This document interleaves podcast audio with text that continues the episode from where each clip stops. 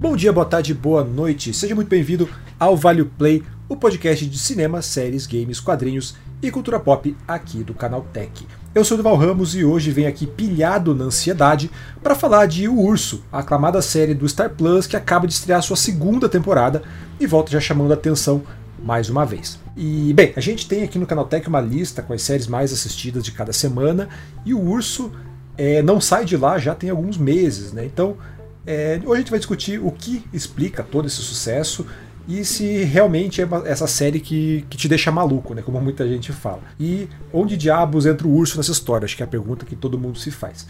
Então é o que a gente vai descobrir aqui hoje nesse podcast. Para isso eu conto com a presença aí de outro membro do Clube dos Ansiosos, ele, André Oda. Oda, bem-vindo, meu caro, mais uma vez aqui ao Vale Play. Olá, olá todo mundo, valeu Durval por ter me chamado aí. É, minha ansiedade sempre me matando quando eu começo o podcast, né? Sempre dando aquela fritadinha antes de começar, mas estamos aí para falar dessa série que é um soco de ansiedade no meio do seu peito. E então, todo mundo devidamente medicado, todo mundo tranquilo aí, Oda? Hoje sim, hoje estamos medicados, estamos muito calmos, na medida então... do possível, mas estamos aí. Ah, eu tô, tô medicado, mas não tão controlado assim, mas então vamos tocar aí do jeito que, do jeito que dá. É, o Oda que já assistiu as duas temporadas de, de Urso e tem algumas palavras aí, algumas coisinhas para falar sobre ela. Então chegou a hora então de descobrir se o Urso vale o play. Bem, mas antes, né, vamos aos nossos rápidos recados de sempre. É, esse é o Vale Play, o seu podcast de entretenimento que você encontra aqui no feed do Canal Tech todos os domingos, logo pela manhã. Mas não é o único podcast da casa, né? Tem novidade todos os dias. Então assine e acompanhe tudo isso direto do seu agregador favorito todos os dias, com notícias, entrevistas, discussões, outros conteúdos muito legais. É, além disso, né, mande seus comentários, opiniões, críticas, sugestões para o podcast canaltech.com.br ou pelas redes sociais no canaltech. Enfim, é isso e bora pro episódio de hoje.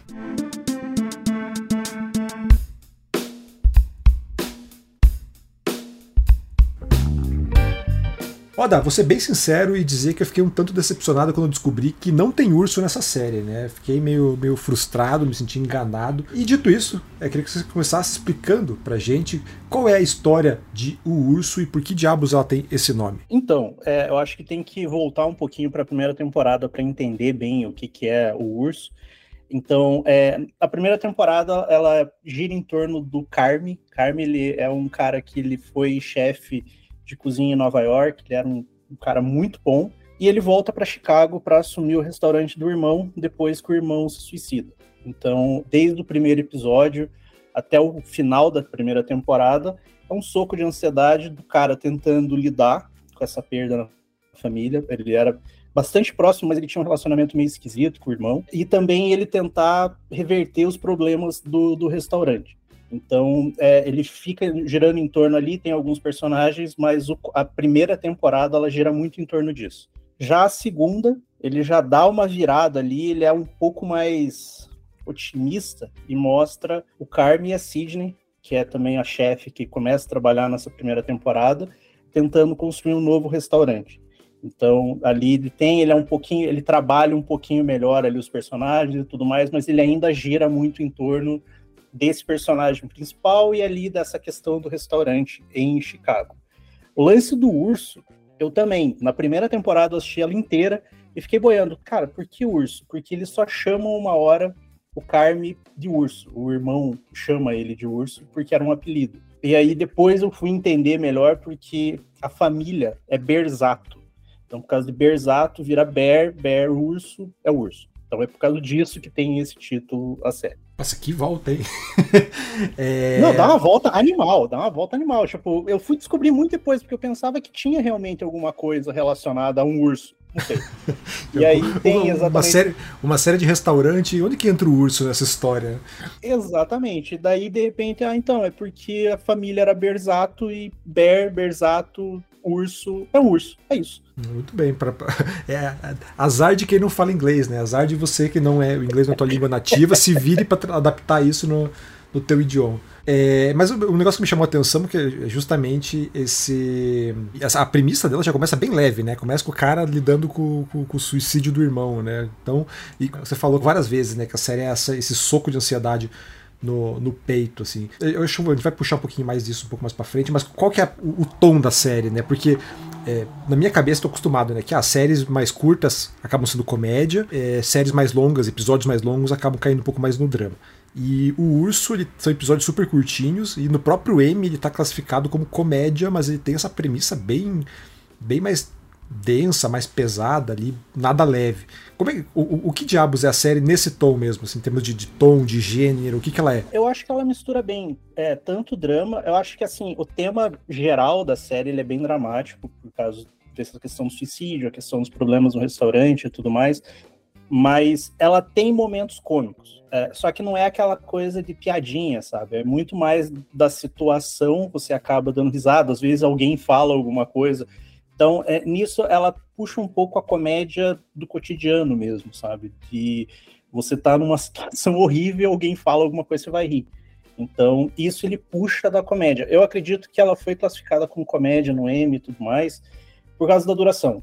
É, a primeira temporada, ela eu acho que o episódio mais longo ele tem 35 minutos. A segunda temporada, ela também segue. A, tem só um episódio, tem um episódio de uma hora e dez, que é o episódio mais caótico da temporada. Então, ela tem. Eu, eu acho que essa parte do drama, ela pega por causa do suicídio, a questão do restaurante, ela tem essa questão de comédia do cotidiano, mas o ritmo dela é que causa ansiedade é, ele tem um ritmo muito de cozinha de restaurante, que a gente, é, eu não estava acostumado, só vi, obviamente, eu não trabalho com isso, mas a cozinha do restaurante ela não para porque são pedidos chegando a todo momento e as coisas não, não podem parar, elas têm que seguir um ritmo para conseguir funcionar. E a série, os episódios, elas seguem, é, seguem muito bem esse ritmo frenético e como é muito problema e gente gritando e aquela coisa acontecendo de um lado, aí acontece uma coisa caótica do lado, e daí eles têm que resolver e tem três coisas caóticas acontecendo ao mesmo tempo, você começa a ficar ansioso junto com eles.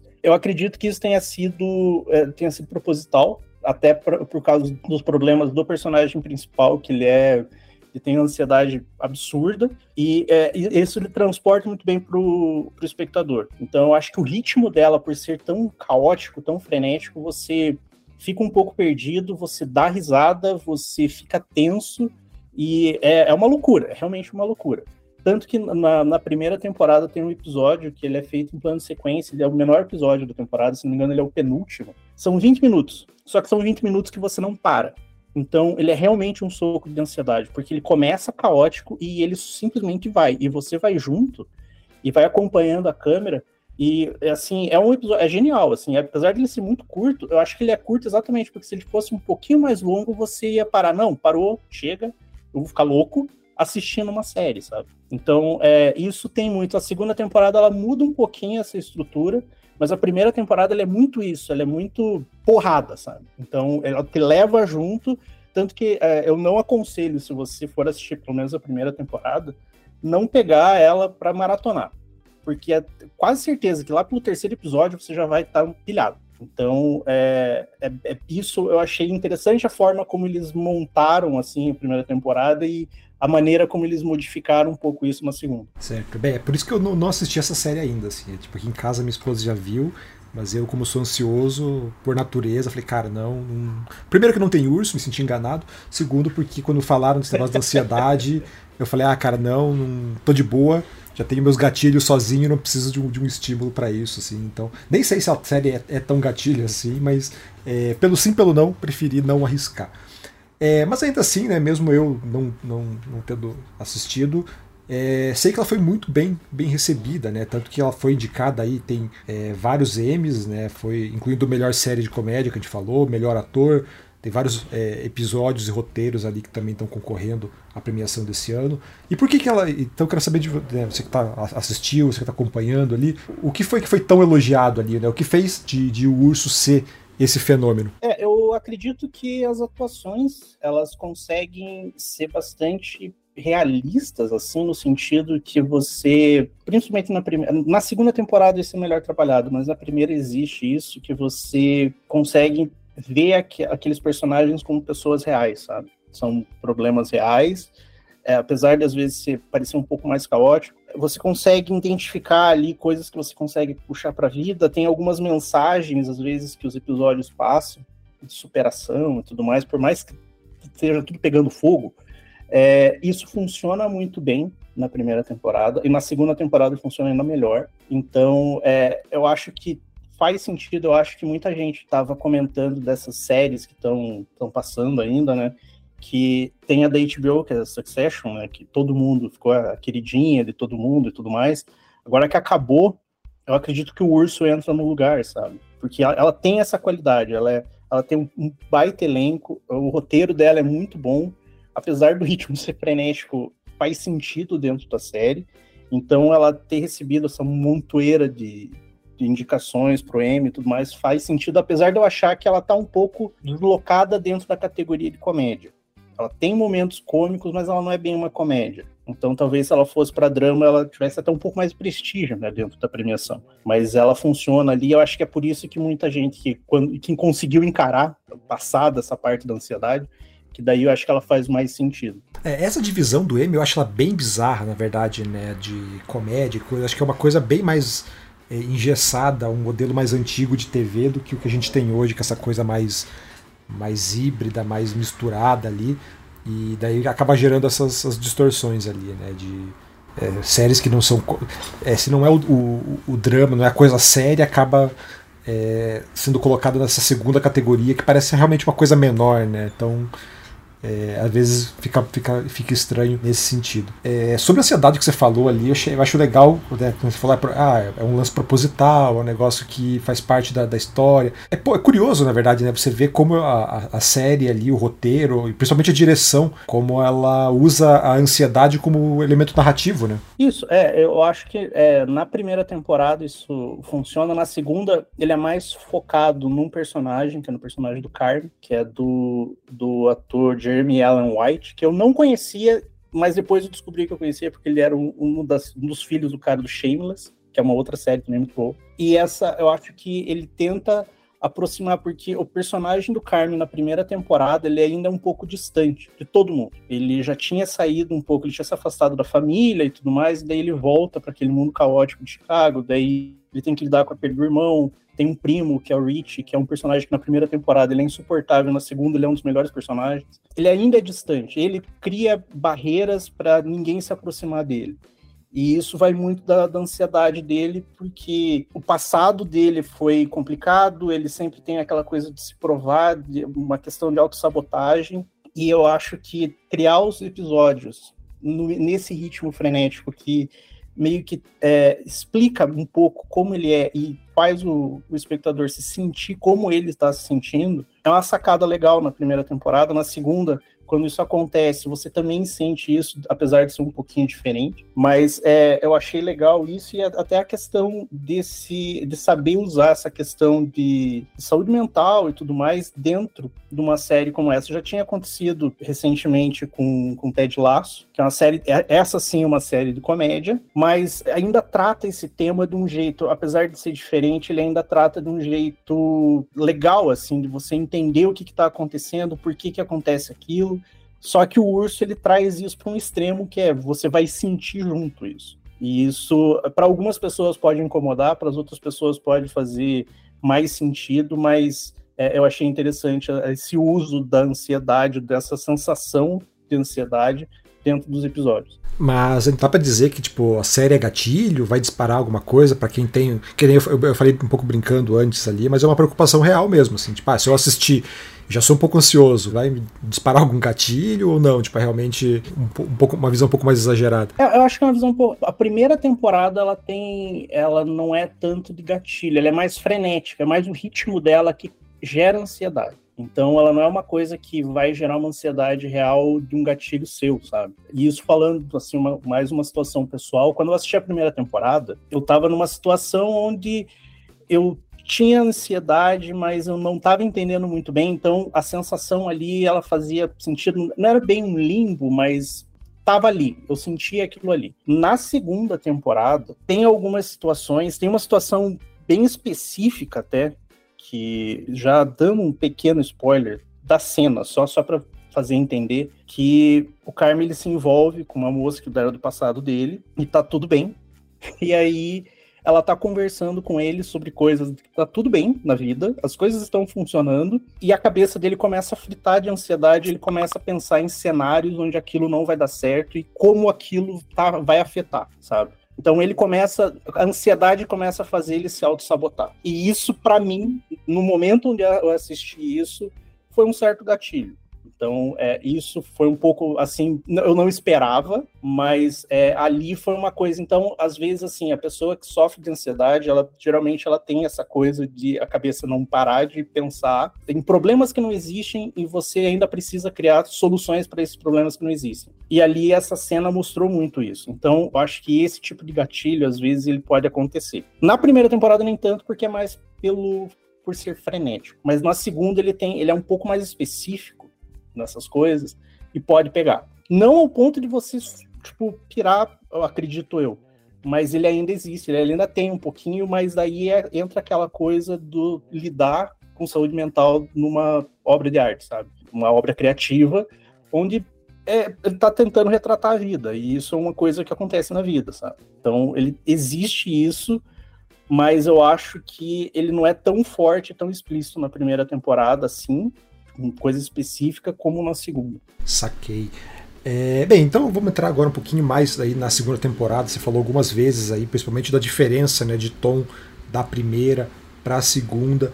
E como é que ficaram esses novos episódios ali, né? Porque, de novo, a gente falou, né, como a primeira parte a primeira temporada foi muito bem recebida, o pessoal elogiou bastante, foi bastante aclamada, teve aí diversas indicações ao M. E a segunda consegue manter tudo isso ali, porque porque é muito fácil, né? Você surpreender quando ninguém te conhece, ninguém espera nada. Mas o que acontece quando já tem uma certa expectativa, quando você já consegue mostrar do que você é capaz, né? Como que a, a, a segunda temporada de Urso lida com isso? Eu acredito que a segunda temporada é melhor que a primeira.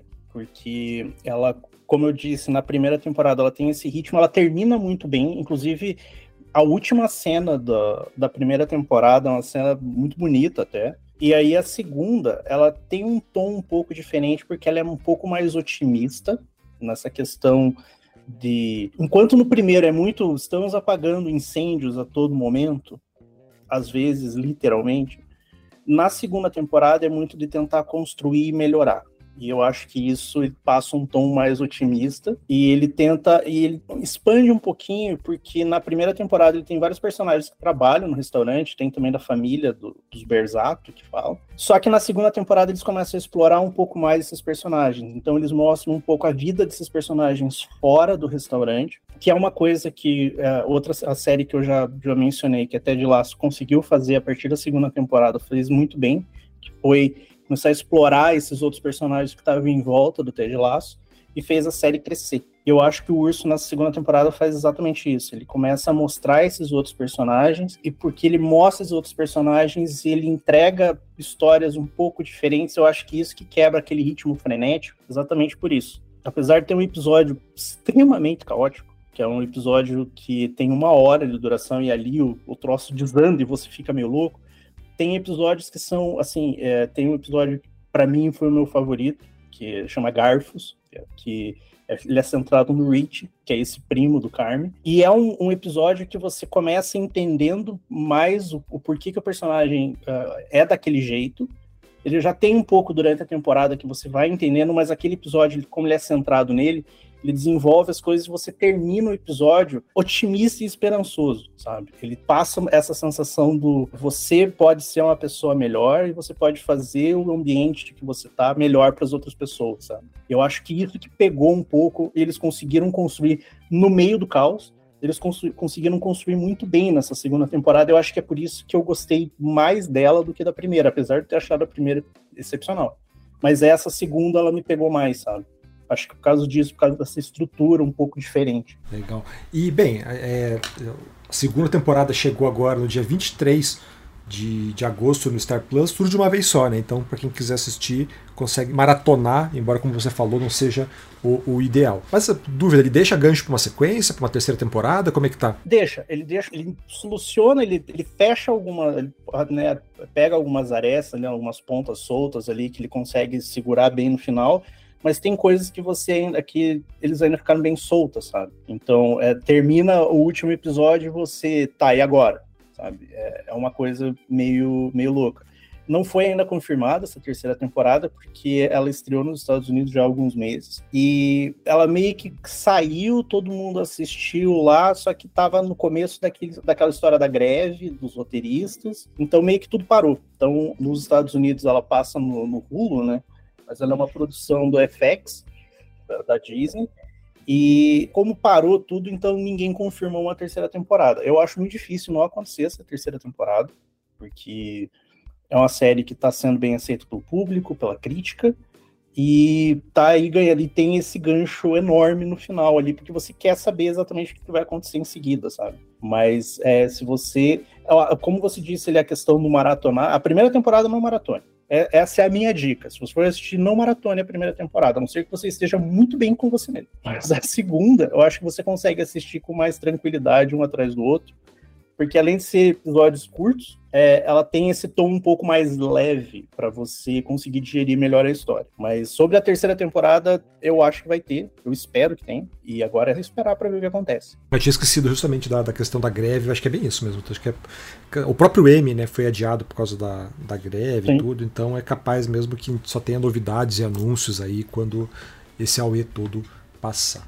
Mas enfim, então, Oda, pra gente encerrar aqui, o Urso. Vamos falar das duas temporadas, né? Então, primeira e segunda temporada, valem o play? Vale, vale muito. É, o Urso é com certeza uma das melhores séries é, no ar agora. Estão rodando aí no, na televisão americana, nos streamings. E vale muito. Só prepara o psicológico aí um pouquinho, né? Dá uma respirada, né? Toma um, uma aguinha antes e dá o play que vale demais. Prepara o suquinho de maracujá ali, toma um, um, é, um chá de camomila e vai, vai ver. É, lembrando então, tá disponível aí no Star Plus, duas temporadas. São duas temporadas curtinhas cada uma, né, Elda? Isso, a primeira temporada ela tem oito episódios e a segunda tem dez. Então dá para maratonar no final de semana aí se você estiver devidamente calminho e devidamente tranquilo, de paz com a vida, de bem com a vida. Enfim, então é isso. O Urso aqui no Vale Play.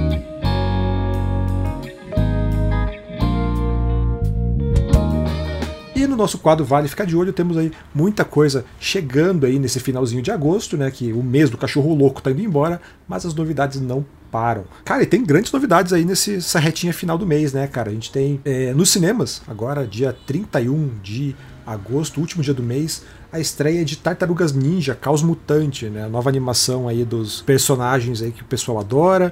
É uma animação que é, já estreou lá fora, foi muito bem elogiada, o pessoal já curtiu bastante, principalmente pela estética e por finalmente retratar as tartarugas ninja como adolescentes. Bem, o Oda já viu, então vou até privá-lo de comentar, porque a gente quer fazer aqui comentar, a gente quer fazer um podcast dedicado ao filme. Mas só faz um, um, breve panorama do que é o filme, então, aí, Oda. É, o, o Caos Mutante, na verdade, ele é um, uma espécie de reboot, né, das Tartarugas Ninja ali, mostrando novamente o, a origem das quatro tartarugas e do Mestre Splinter é, leva um pouco a aventura um pouco mais, ela é mais urbana e tudo mais, e como você falou, elas é um filme que retrata mais a, as tartarugas como, como adolescentes, né, que na verdade são e que nenhum filme mostrou muito bem isso. Então é uma, animação bem, bem interessante pro pessoal. E produzida pelo Seth, Ro Seth Rogen, né? Isso, é o Seth Rogen e o parceiro dele que fez o Superbad com ele, que agora é Evan Goldberg, eu acho. Então, dia 31 de agosto. É, também no dia 31 a gente tem a estreia mais do que aguardada do live action de One Piece na Netflix, né? A série aí que tá todo mundo curioso para ver. One Piece, que é um dos mangás, um dos animes mais populares de todos os tempos, das últimas décadas, com toda a certeza.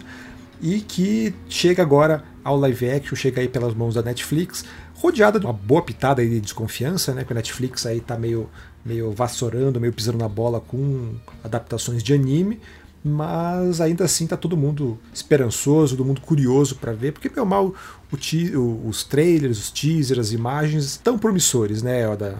Embora Cowboy Bebop também tenha passado por exatamente, tenha feito esse, esse, mesmo caminho, entrega as mesmas promessas, a gente, a gente gosta de se enganar, né? Era exatamente isso que eu ia falar. Você falou, não, porque os teasers do Cowboy Bebop também estavam. Ainda dói sabe? Ainda dói. Então é um pouco, eu tô um pouquinho ressabiado, mas vamos ver o que acontece. No dia 31 vamos tirar a prova e descobrir se One Piece é a redenção da Netflix ou apenas a Netflix repetindo aí os mesmos erros do passado. E fechando nossas indicações aqui do Vale Play, a gente tem chegando um pouquinho antes, ali no dia 29 de agosto, no mundo dos games, o RPG Sea of Stars, jogo para PlayStation 5, PlayStation 4, Xbox One, Xbox Series X e S e também Switch e PC, o famoso tem para tudo, né? Cara, um RPGzinho bem simpático, bem bonitinho ali, uma cara um pouquinho mais retrô, mas com, com aquela cara, com aquele. Mais do que a cara, aquele espírito de RPG dos anos 90 ali, que a gente jogava em locadora, que a gente alugava ali para jogar. Então, e que, saiu uma demo há alguns meses, eu joguei no Switch. Cara, que delicinha de jogo. Então, visual incrível. Então, chega aí no dia 29 de agosto, Sea of Stars. É, enfim, agora eu quero saber de você se o nosso podcast vale o play. Então entre em contato aí pelo podcast canaltech.com.br ou comente nas nossas redes sociais pelo arroba canaltech. Lembrando que a gente tem podcast todos os dias aqui nos feeds do Canaltech. Então segue a gente para não perder nenhum lançamento. Oda, de novo, sempre um prazer conversar contigo. Falei contigo aí na, na semana passada, temos aí agora, talvez na, na, próxima aí, seja com Tartaruga, seja com One Piece, a gente volte a conversar. Você que agora virou nossa figurinha carimbada aqui no Vale Play. Olha, é, estamos aí para isso mesmo, estamos aí para falar sobre os nossos problemas de ansiedade também, quando falamos de, de séries da, de streaming. E qualquer coisa é só me chamar que estamos aí. Aquele abraço, hein? Então, é, esse podcast é produzido e apresentado por mim, Durval Ramos, com a edição da Natália Improta. A revisão de áudio é do Gabriel Rime, com trilha sonora composta por Guilherme Zomer. Bem, então é isso e nos vemos na próxima semana. Tchau, tchau!